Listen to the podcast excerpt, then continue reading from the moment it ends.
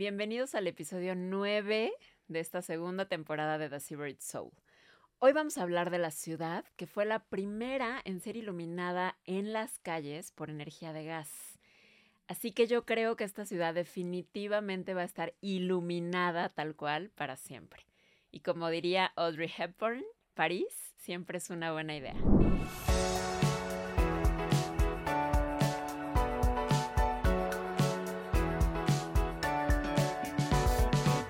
The Soul. Tal vez fue porque fue la primera ciudad fuera de América y el primer país fuera de América que conocí, que le tengo este amor tan, tan bonito a París, porque mucha gente piensa que París es súper cliché, pero yo les puedo asegurar que cuando vives un París diferente, el París en el que la gente vive, en el, el París en el que la gente se mueve y no va solamente a los lugares turísticos, vas a ver París de otra manera. Por supuesto, los lugares turísticos también son espectaculares. Entonces, por eso decidimos dedicarle un episodio completo a estos lugares diferentes o menos clichés que tiene París para que se atrevan a recorrerlo de una manera diferente. Yo es tanto eh, esta conexión que tengo con Francia que hasta me atreví a aprender a hablar francés para poder conectar un poco más con la cultura, con ellos y ahora cada que voy, me encanta poder medio hablar con ellos en francés. Sabiendo que este año hay Olimpiadas en París y mucha gente va a querer ir a París porque pues siempre es lo normal y lo esperado, preparamos estos lugares o estas cosas diferentes que tiene París para vivirlas. Eh, una es los museos. París es una de las ciudades en el mundo que tiene más museos, si no es yo creo que hasta la que más y tiene para todos los gustos de absolutamente todo, porque como bien sabemos, pues las personas, genios, artistas más importantes del mundo siempre decidieron o vivieron en París por algún tiempo. Y de esto vamos a hablar un poquito más adelante. Pero entonces tiene una cantidad de museos impresionante. Aquí les voy a contar algunos de mis favoritos porque hay miles. El primero yo creo que es el Museo George Pompidou. Es un museo de arte moderno contemporáneo en donde hay exposiciones temporales siempre que son espectaculares. La colección permanente es enorme y tiene a los máximos eh, exponentes del arte clásico, contemporáneo, moderno. Es un museo muy, muy grande. Tiene la arquitectura del museo es fenomenal, espectacular. Y para mí, ese es un tip, tiene una de las mejores vistas de París. No solo es ir a ver al museo, sino que cuando lo vas recorriendo piso por piso, ya cuando llegas al tercer, cuarto, creo que tiene cinco pisos, llegas y tienes una vista de la ciudad, la Torre Eiffel, el Sacré-Cœur. Eh, se ve de verdad espectacular París desde el centro Pompidou y hay un restaurante también muy bueno que se llama The George que también tienen que ir porque está muy bueno y tiene la vista súper bonita de la ciudad. Así es que este es el primer museo de París que les recomiendo. El segundo museo es el Orangerie. Este museo fue específicamente creado para salvaguardar los water lilies de Monet, que son enormes. Entonces tienen una sala específicamente hecha para ellos. Entonces es espectacular porque los ves como en 360 grados en tus caminas, hay una banquita en medio para que los puedas, casi que, casi que te puedes sentir en medio de los water lilies que, que Monet realmente pintaba en Giverny. Eh, y además hacen exposiciones chiquitas, porque el museo es chiquito, está en las Tullerías, pero que siempre tienen algo bueno para ver. Es un museo que no es tan como de los tops, pero es un museo que sí o sí tienen que ir a ver si van a París. El tercero, para mí, es de mis favoritos, es el Museo Picasso. Es, yo creo que la colección más grande de Picassos en el mundo está ahí. El, el museo como tal es un palacete espectacular, de totalmente parisino, eh, y lo hicieron específicamente para las obras de Picasso porque Picasso, como sabemos, vivió en París muchísimos años, fue de sus lugares favoritos para vivir, y entonces ahí hay muchísimas obras de él, sobre todo de un periodo específico, y es espectacular. Hay exposiciones de él, hay exposiciones de otros artistas, el museo como tal y la arquitectura es espectacular, entonces el Museo Picasso No se lo pueden perder tampoco. Después está el Museo Rodin. Como ven, hay muchos museos que están específicamente dedicados a estos artistas o franceses o que vivieron mucho tiempo en Francia. Este, el tercero, es de Rodin. Eh, es igual un palacete, pero este además tiene unos jardines espectaculares y entonces en esos jardines también están las obras de Rodin afuera en los jardines. Entonces hay pensadores, hay puertas del infierno enormes que están en los jardines y adentro también hay obras mucho más pequeñas, hay obras también de su asistente Camille Claudel. Eh, y igual, el lugar, las obras, todo está espectacular. Después tenemos el Palais de Tokio, que es un museo específicamente diseñado para arte contemporáneo.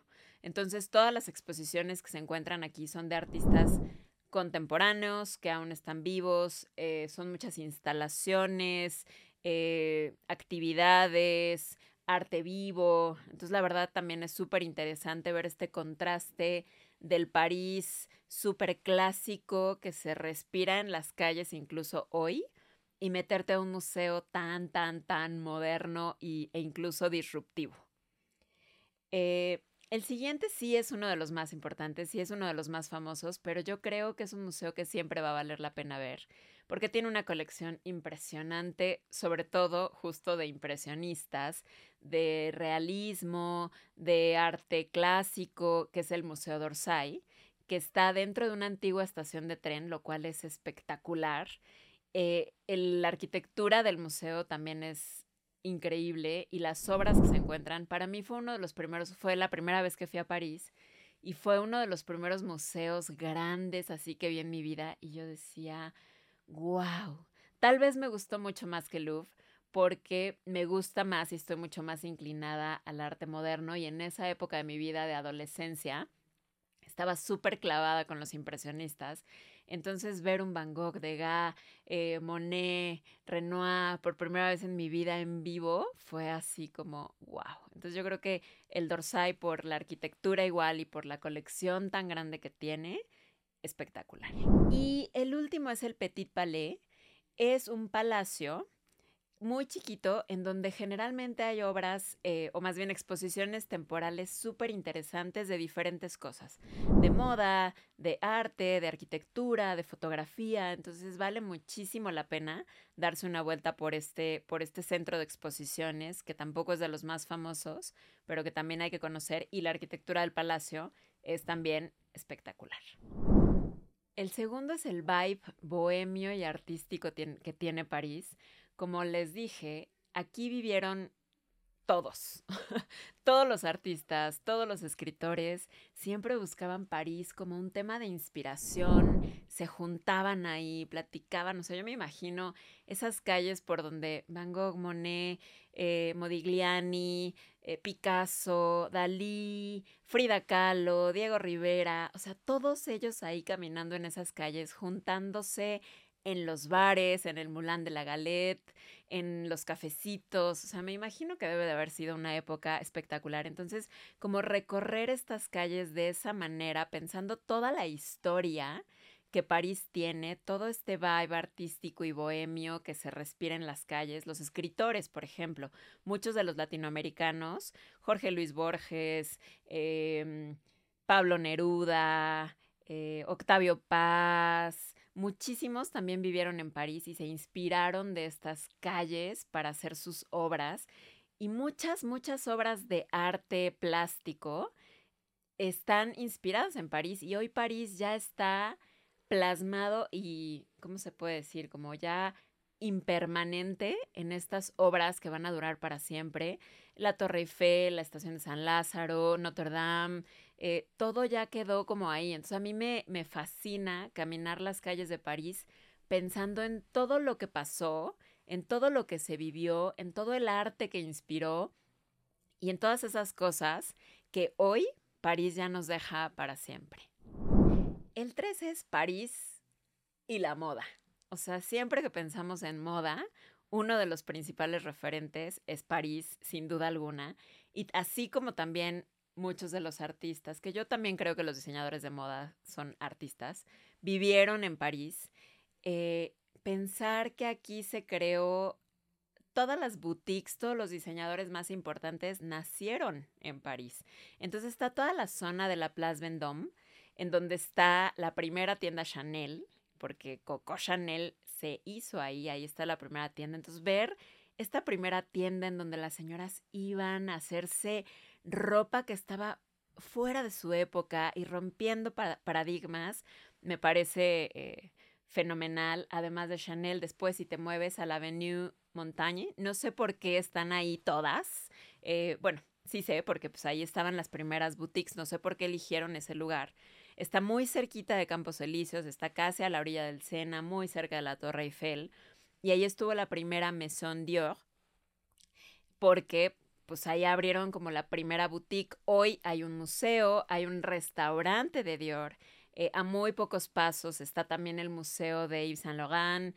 Eh, está una de las primeras tiendas Louis Vuitton que hubo. Eh, hay otro Chanel. Hay, o sea, hay una oferta de moda por todos lados. Hoy también se encuentra moda que a lo mejor no es de diseñadores súper reconocidos, pero en cada tiendita que te encuentras en París puedes encontrar moda por donde quiera y eso a mí eh, también me fascina. Es como otro, otro, otra arista que a lo mejor muchas veces como turista no vamos, pero también hay museos de todos estos diseñadores que se han vuelto tan famosos a nivel mundial y que nacieron y se hicieron en París y que quebraron por completo, ¿no? El paradigma de lo que era la moda cuando empezaron a crear cosas distintas, sobre todo para las mujeres y que, y que fueron hombres los que hicieron que la mujer se viera mejor, eh, que, que se sintiera más empoderada, lo cual me parece espectacular. Entonces, esta parte de París y la moda, creo que si, si te gusta esta parte artística, no solo la moda, creo que es arte al final, vale muchísimo la pena eh, recorrerlo. El cuarto es una zona muy, muy, muy escondida de París, cero turístico, que se llama el parque eh, Chaumont.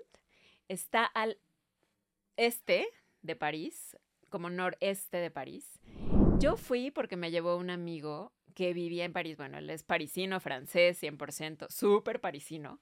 Entonces me llevó ahí y yo decía, esto es París.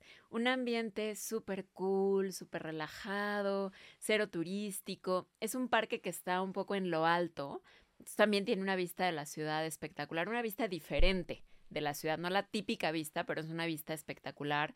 Te puedes sentar en el parque, si vas en verano es lo mejor porque pues, puedes disfrutar realmente en parque. Y ahí está uno de mis bares, restaurantes favoritos de París que se llama Rosa Venure, pero ese en específico, hay un par ya en París, ese fue el primero.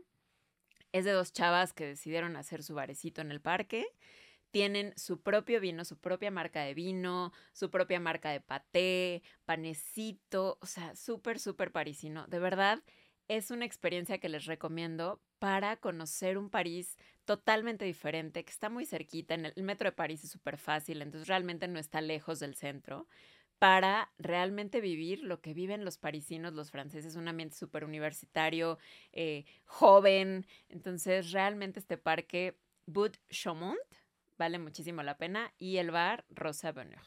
Estoy revelando secretos que no debería, pero está bien.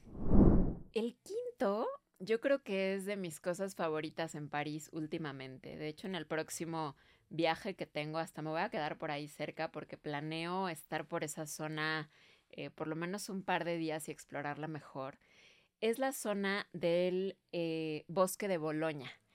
En el bosque de Boloña está al oeste de París, pero igual, o sea, no crean que lejos, no, no está tan lejos, pero no está en el centro de París. Y es donde está la Fundación Louis Vuitton, por eso ha agarrado un poco más de auge últimamente, porque en la, fundación han hecho exposiciones espectaculares. El año pasado estuvo una de Monet y la de Basquiat con Warhol, que yo me quedé con muchas ganas de ir. Este año quiero sí o sí ir a la de Rothko, que es uno de mis artistas favoritos, y van a hacer una retrospectiva de Rothko en la Fundación Louis Vuitton. Ya compré mi ticket como para decir sí voy a ir. Entonces estoy como muy emocionada de ir a esta exposición en la Fundación Louis Vuitton. La arquitectura de este lugar es increíble. Es de Frank Gehry, uno de mis arquitectos favoritos. eh, que tiene millones de edificios alrededor del mundo, todos con esta misma, eh, con este mismo sello como el Guggenheim de Bilbao, el Concert Hall de Disney en Los Ángeles y así, miles. Entonces, nada más de ver la arquitectura de este lugar es espectacular. Después el bosque es enorme, enorme. Entonces puedes hacer hikes, puedes correr, eh, hay lagos, hay patos. Está muy, muy bonito. Y dentro del bosque hay como dos o tres restaurantes con estrella Michelin. O sea, nomás para que vean como que en París, en, hasta en el bosque, hay restaurantes con estrella Michelin y hay restaurantes de otro tipo. Justo adentro de la Fundación Louis Vuitton está Le Franc, que es un restaurante en honor a Frank Gehry, al arquitecto, y también tiene una estrella Michelin ese restaurante. Además, hay un restaurante eh, que es como muy parisino. Yo fui porque me llamó mucho la atención, que estaba en una isla adentro del bosque. Y entonces te tienen que llevar en un barquito, cruzas, o sea, es un barquito del mismo restaurante, pero es un tema súper parisino. Cuando yo llegué dije, pues va a haber turistas, ¿quién viene hasta, o sea, como hasta acá y cruza el barquito? Y había puros parisinos haciendo negocios o con su familia o así. Entonces me llamó mucho la atención este ambiente muy parisino. Se llama eh, Le Chalet des Îles. Eh, por ahí búsquenlo, está en el bosque de Boloña, es el único que está como en una islita y vale muchísimo la pena. Y la comida de deliciosa y no era un lugar tan caro ni de estrella ni nada, pero buenísimo. De verdad, esta zona del bosque de Boloña creo que vale la pena explorarla un poquito más para vivir un París diferente. Y por último, algo que merece mención honorífica en París y en general en Francia es la comida. Los franceses tienen un disfrute por la comida, por la bebida, por los vinos, o sea, este este tema de sentarse a comer, no hay nadie que lo haga mejor que los franceses. Tal vez los italianos por ahí, pero de una manera diferente. Obviamente la guía Michelin es francesa. Eh, ahí hay muchísimos restaurantes. Hay más de 150 restaurantes con estrella en París. Solo en París, con una, con dos o con tres, para todos los gustos, eh, de todo tipo de comidas. Entonces, es literal, puedes hacer un tour de restaurantes en París, nada más. Entonces, por eso es como una mención totalmente aparte y siempre, siempre tendrás una experiencia inolvidable si vas a cualquiera de estos restaurantes, con estrella o sin estrella, o crepas de la calle, o sentarte a comerte un croissant que son una cosa deliciosa. O sea, sí, aquí los podemos comer.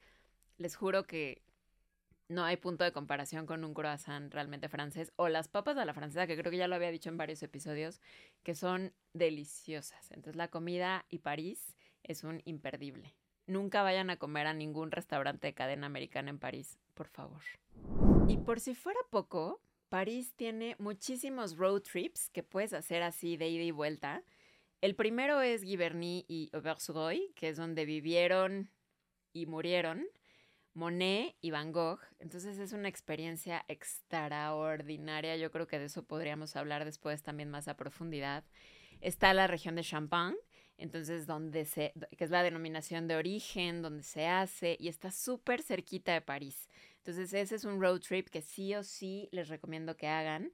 Está eh, también Chambord y Montresor que es una zona de castillos, entonces castillos medievales espectaculares, igual, está a una, dos horas de París, entonces es un super road trip que se pueden hacer así súper fácil. Los trenes en Francia también son súper fáciles, entonces si no quieren rentar coche, también llegar en tren en, es súper, súper fácil.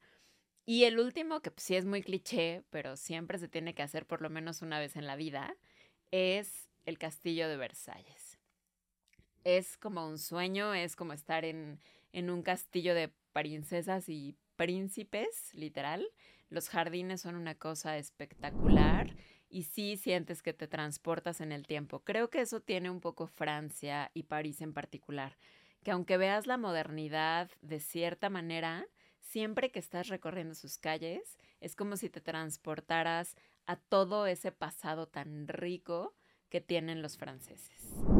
Espero que todos estos tips les hayan servido mucho si van a París pronto o van a las Olimpiadas o si no lo conocen y lo quieren conocer o no lo conocen y dicen, ay no, París es muy cliché.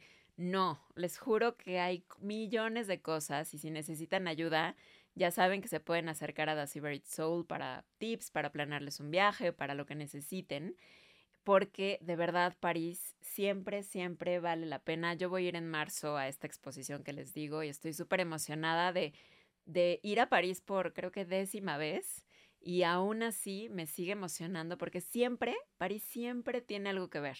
Una exposición nueva, un museo nuevo, un restaurante nuevo, algo nuevo. Es, una París que, es un París que está avanzando constantemente, pero no pierde su esencia nunca. Vamos a cerrar con una frase que Hemingway justamente dijo de París cuando estaba viviendo ahí. Y dijo, si tienes la suerte de haber vivido en París cuando joven, luego París te acompañará vayas a donde vayas por el resto de tu vida. Sí, es una ciudad que te marca 100%. Síganos, arroba The Soul. Gracias por acompañarnos en este ya noveno episodio de esta segunda temporada y nos vemos muy pronto. The Soul. Una producción de Neuma Comunicación.